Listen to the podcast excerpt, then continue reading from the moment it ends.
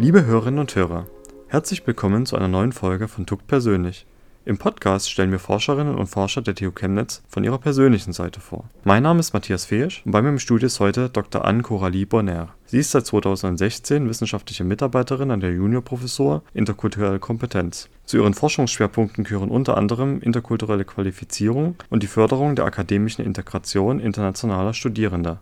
Bevor sie nach Chemnitz kam, hat sie in Frankreich, Tschechien, Deutschland und Bulgarien Kultur und Filmwissenschaft sowie interkulturelle Kommunikation studiert. An den Universitäten Leipzig und Paris-Descartes hat sie promoviert. Und heute ist sie hier im Studio. Frau Bonner, schön, dass Sie heute unser Gast sind. Danke für die Einladung. Ja, wir haben es ja schon gerade eingangs gehört, Sie sind ziemlich viel rumgekommen. Verliert man da manchmal den kulturellen und sprachlichen Überblick bei so vielen Ländern und Kulturen, die man kennenlernt? Ich verliere ja nicht den Faden, ich nehme einen Film mit von allen. Ich habe quasi mehrere Identitäten. Man sagt, also Fellini meinte schon, man hat so viele Identitäten, wie man Sprachen spricht. Bei mir sind es sonst mehrere Identitäten dementsprechend. Aber für mich gibt es auch keine Fremdsprachen mehr. Es gibt nur mehrere Sprachen, aber keine Fremdsprachen mehr. Und was gehört zum Beispiel zu Ihrer bulgarischen oder zu Ihrer deutschen Identität? Was sind da so Eigenschaften, die Sie aus diesen Kulturen übernommen haben oder die Sie als ähm, ja, zu ihrer Identität zugehörig begreifen würden? Äh, die sind quasi widersprüchlich beide. Ich habe aus Bulgarien Gelassenheit und Improvisation äh, mitgenommen und ähm, Deutschland Planifikation und Konzept herstellen. Aber das funktioniert auch relativ gut in meiner Arbeit, weil ich manchmal mich der Gruppe adaptieren muss oder den Gruppen von Studierenden mhm. und dann auch, also aber auch dementsprechend auch die ganze, den ganzen Verlauf planen muss. Ja, ich stelle mir das sehr reizvoll vor, dass man, ist ja gerade der Vorteil, wenn man so viele verschiedene Kulturen kennenlernt, verschiedene Eigenschaften mit bestimmten Situationen zum Beispiel umzugehen. Und dann kann man sich halt so überlegen, was würde für mich persönlich halt gut funktionieren. Und kann man das so ungefähr begreifen, wie man sich verschiedene kulturelle Eigenschaften aneignet? Oder ist es eher viel schleichender und äh, subtiler, als dass man es jetzt so als bewussten Prozess begreift? Es hat bei mir sehr unbewusst funktioniert. Aber der Vorteil ist halt, ich habe dann mehrere Zuhause. Ich bin dann in mehreren Orten zu Hause. Ich bin in Paris zu Hause, wegen, äh, auch wissenschaftlich zu Hause. Ich bin auch in Deutschland zu Hause wissenschaftlich. Ich, bin, ich habe sehr gute Kontakte auch in Bulgarien, habe auch in Bulgarien äh, wieder wissenschaftliche Kontakte wieder aufgestellt, seitdem ich wieder also in Chemnitz arbeite. Sie erforschen ja unter anderem, wie die Integration internationaler Studierender gelingen kann. Welche Erkenntnisse haben Sie bisher erlangt? Wie gelingt aus Ihrer Sicht erfolgreich eine Integration? Also durch äh, Beobachtungen hier an der TU Chemnitz und äh, begleitende Forschung im Rahmen des Projekts, aber auch Vergleich mit europäischen Literatur und verschiedene äh, Vorschläge, die andere Universitäten ähm, gemacht haben, weil Internationalisierung ist ja generelles Thema und das ist nicht nur an der TU Chemnitz ein, ein äh, großes Thema. Es sind mehrere Maßnahmen sehr empfehlenswert. Ich würde zum Beispiel sagen, ein Propedeutikum und begleitendes Programm, beziehungsweise am besten sind quasi zwei intensive Monate oder drei intensive Monate vor dem Studienanfang zur Orientierung, zur interkulturellen Kompetenz. Das ist ja natürlich mein äh, besonderer Schwerpunkt. Auch sprachlichen Kompetenz, aber auch generelle ähm, Kenntnisse über das Land, über die äh, wissenschaftliche Kultur der jeweiligen Gasthochschule. Ich habe das letztens auch mit Kollegen in Frankreich dann diskutiert, die auch meinten, die, die Studierenden, die bei denen ähm, dieses Programm äh, durchgeführt haben vor dem Studienanfang, haben dann in der Zeit abgeschlossen. Äh, diejenigen, die das nicht machen konnten, aus verschiedenen Gründen, auch manchmal auch finanziellen Gründen, haben nicht es geschafft, in der Zeit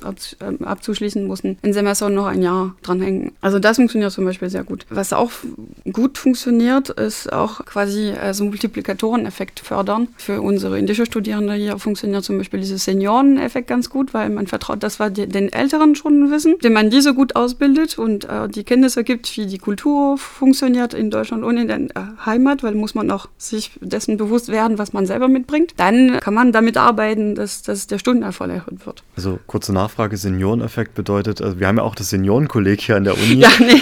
Das heißt also, ähm, dass man mit erfahrenen äh, Kommilitonen genau, erfahrenen ähm, Kommilitonen zusammen die ähm, ersten Schritte geht, um Studierende sich der höheren Semestern zum Beispiel, die, also Studierende höheren Semester, die schon die Erfahrung gemacht haben und schon die Orientierung auf dem Campus, generell auf, dem, auf den Studienanforderungen, dann können sie das auch den, die Kenntnisse weiter vermitteln. Generell äh, die Förderung akademischer Integration ist auch ein lang, langfristiges Prozess. Ne? Das dauert ähm, sehr lange bis, was heißt sehr lange? Das dauert länger. Äh, natürlich, bis man dieses äh, neue akademische Kultur sich eingeeignet hat und zum Studienerfolg weitergeführt wird. Das ist aber ein Prozess des Lernens auch für die Leute vor Ort, ne? weil deutsche Studierende lernen auch dementsprechend davon auch sehr viel. Und das hat so einen quasi einen Soft-Power-Effekt, so diese, diese kulturelle Demokratie, dass die Leute dann, wenn die wieder in das Land, in das Ursprungland hingehen, auch diese, diese deutschen Background mitnehmen oder diesen französischen Background oder den europäischen und dann dementsprechend auch weiter als Kulturmittler dienen. Das heißt, die haben beide Kulturen sich eingeeignet, so wie ich das gemacht habe mit Frankreich und Deutschland und kann dementsprechend zwischen beiden Kulturen arbeiten. Und dann würde ich natürlich, wenn ich später in Frankreich, sollte ich mal wieder nach Frankreich gehen, würde ich dann auch favoriterweise mit deutschen Kollegen arbeiten wollen, weil ich auch die Kultur kenne, ich kenne die Sprache, ich praktiziere das auch gerne. Aber ich weiß auch, dass die Effekten oder die, äh, die Effizienz auch da ist, zum Beispiel. Und ähm, Integration bedeutet jetzt aber in diesem Zusammenhang eigentlich, dass es eine temporäre Integration ist, oder? Weil in der Regel ist es ja so, man ist dann für einen Studienaufenthalt in einem Land und geht dann unter Umständen wieder in ein anderes Land weiter. Während Integration an sich erstmal eigentlich eine Dauerhaftigkeit, zumindest in meiner Wahrnehmung, so bezeichnet. Jein. Wie verstehen Sie das? Man muss zwischen Assimilation und Integration äh, unterscheiden. Ähm, die Assimilation ist halt, die Gastgruppe passt sich einfach an der Heimatgruppe an und muss das genau dasselbe durchführen. Und ähm, die Integration ist ja, jeder lernt von dem anderen ein bisschen was. Sprich, auch wenn der Student mal später ins ähm, Heimatland zurückgehen sollte, hat er auch das mitgenommen, aber hat auch mal hier was beigebracht. Und das lenkt, also das bleibt mhm. langfristig. Paris ist übrigens ein gutes Stichwort. Sie hatten es vor uns genannt. Sie waren ja kürzlich in Paris und zwar im Rahmen der Erasmus Plus Förderung, die es auch hier in der TU Chemnitz gibt. Könnten Sie kurz beschreiben, worum es in diesem Förderprogramm geht, Erasmus Plus? Also Erasmus Plus kennt man wahrscheinlich auch aus vielen Filmen für äh, Studierenden, die, wo man damit ein Semester im Ausland studieren kann, darf, wird eine Studienordnung anerkannt, beziehungsweise angerechnet im Studienabschluss. Das gilt auch für den wissenschaftlichen Austausch und das gilt dann dementsprechend als wissenschaftliche Mitarbeiter, Dozent, Dozent, Professor, kann man äh, da auch gerne eine Woche zum Beispiel bei den Kollegen in, der, in anderen Ländern einfach lehren gehen. Ich habe letzte Woche in Bulgarien mit diesem Programm eine Woche gelehrt an der New Bulgarian University. Und äh, letztens war ich dann in Paris bei Minalco das ist unsere Partnerhochschule. Das ist eine große Hochschule in Frankreich für Sprachen und Kulturen und quasi der einzige Lehrstuhl mit interkulturellen Kommunikation in Frankreich. Und das war eine sehr nette Erfahrung, weil ich wurde dann direkt in das äh, Forschungsteam aufgenommen, habe dann auch mit den Bachelorstudierenden von Ort, also Chemnitz vorgestellt und dann auch selber Ergebnisse beziehungsweise auch dieses Projekt zur akademischen Integration vorgestellt, was auch sehr gute Ergebnisse mitgebracht hat, weil die Kollegen vor Ort haben gesagt, ah, das können wir auch so hier implementieren oder verkehrt rum. Ein lohnender Austausch, ja. den Sie mit den Kollegen vor Ort Ich, ich kann es an Kollegen in Chemnitz empfehlen. ich denke mal, einige von Ihnen werden das sicherlich auch hören jetzt die Episode und sich vielleicht dann auch für ein Erasmus Plus Programm melden. Naja, das ist ja nicht nur die, die Chance, quasi eine Woche in Paris zu lernen, das ist auch für sich, für seine eigene Lehre, für diejenigen, dessen Muttersprache nicht Französisch ist, so wie ich zum Beispiel, auch die, die, die Möglichkeit, die Sprachkompetenz ein bisschen aufzufrischen oder zu verbessern. Das ist auch interessant, von anderen akademischen Kulturen auch einen Überblick zu bekommen, beziehungsweise eine Rückmeldung zu bekommen, was, wie wird hier gelehrt und passiert, funktioniert das in anderen Kontexten. Ja. Sie sagten, Sie haben ja auch äh, Chemnitz vorgestellt vor Ort. Jetzt ist es ja so, dass wir im August hier diese ähm, rassistischen Vorfälle und Demonstrationen hatten. Ist das ein Thema gewesen auch in, in Paris im Austausch mit Ihren Kollegen und wie ist das in Frankreich wahrgenommen worden? Also ich persönlich hatte als Französin auch mehrere Artikel von Freunden und Kollegen aus Frankreich bekommen, die zu mir gesagt hatten, was ist denn bei dir los? Dementsprechend, als ich aber dort gearbeitet habe, habe ich kaum eine Rückmeldung. Ich habe dann jedes Mal nachgefragt, hat jemand schon davon gehört? Also nur ein ein Professor hatte davon gehört und dann ein bisschen nachgefragt, ähm, wie die Situation ist. Aber ansonsten mhm. ähm, keine besondere Meldung. Ja, ein weiteres ihrer Forschungsthemen beschäftigt sich mit der Erhöhung der Attraktivität des Wissenschaftsstandortes Chemnitz. Was können wir denn tun, um noch sichtbarer, noch attraktiver für Forscher aus dem Ausland zu werden? Also laut meiner letzten Erfahrung in, in Frankreich ähm, ist Chemnitz schon gut eingestellt für insbesondere Maschinenbau natürlich, für dieses Merch-Projekt, ähm, was auch in Frankreich ähm, bekannt war. Ich finde aus meiner eigenen auch Erfahrung äh, binationale Promotion, was ich selber gemacht habe, empfehlen. Oder auch doppelte ähm, ähm, Masterabschlüsse zum Beispiel, weil das ähm, erlaubt den Studierenden auch an beiden akademischen Kulturen angebunden zu sein. Da hat man auch meistens auch mehr Betreuung, mehr, ähm, mehr Kapazitäten, sich in das, in das beide Leben reinzuleben und auch damit auch direkt den Kontakt zu den anderen studieren, weil man studiert dann das ganze Studium zusammen und ist quasi nicht auf alleine eingestellt ähm, und das ja erhöht auch dadurch die ähm, Internationalization at Home, dieses Effekt, wenn internationale Gastwissenschaftler ähm, in den jeweiligen Ländern sich bewegen und dann vor Ort auch mit deren eigenen Kenntnissen oder Forschungsthemen lernen, weil ähm, bei binationalen Promotionen oder doppelte Abschlüsse bewegen sich auch die, die Forscher unter den jeweiligen Institute, teilnehmende Institute und dann bringen auch je, jeweils jedes Mal etwas mit und nehmen auch etwas mit.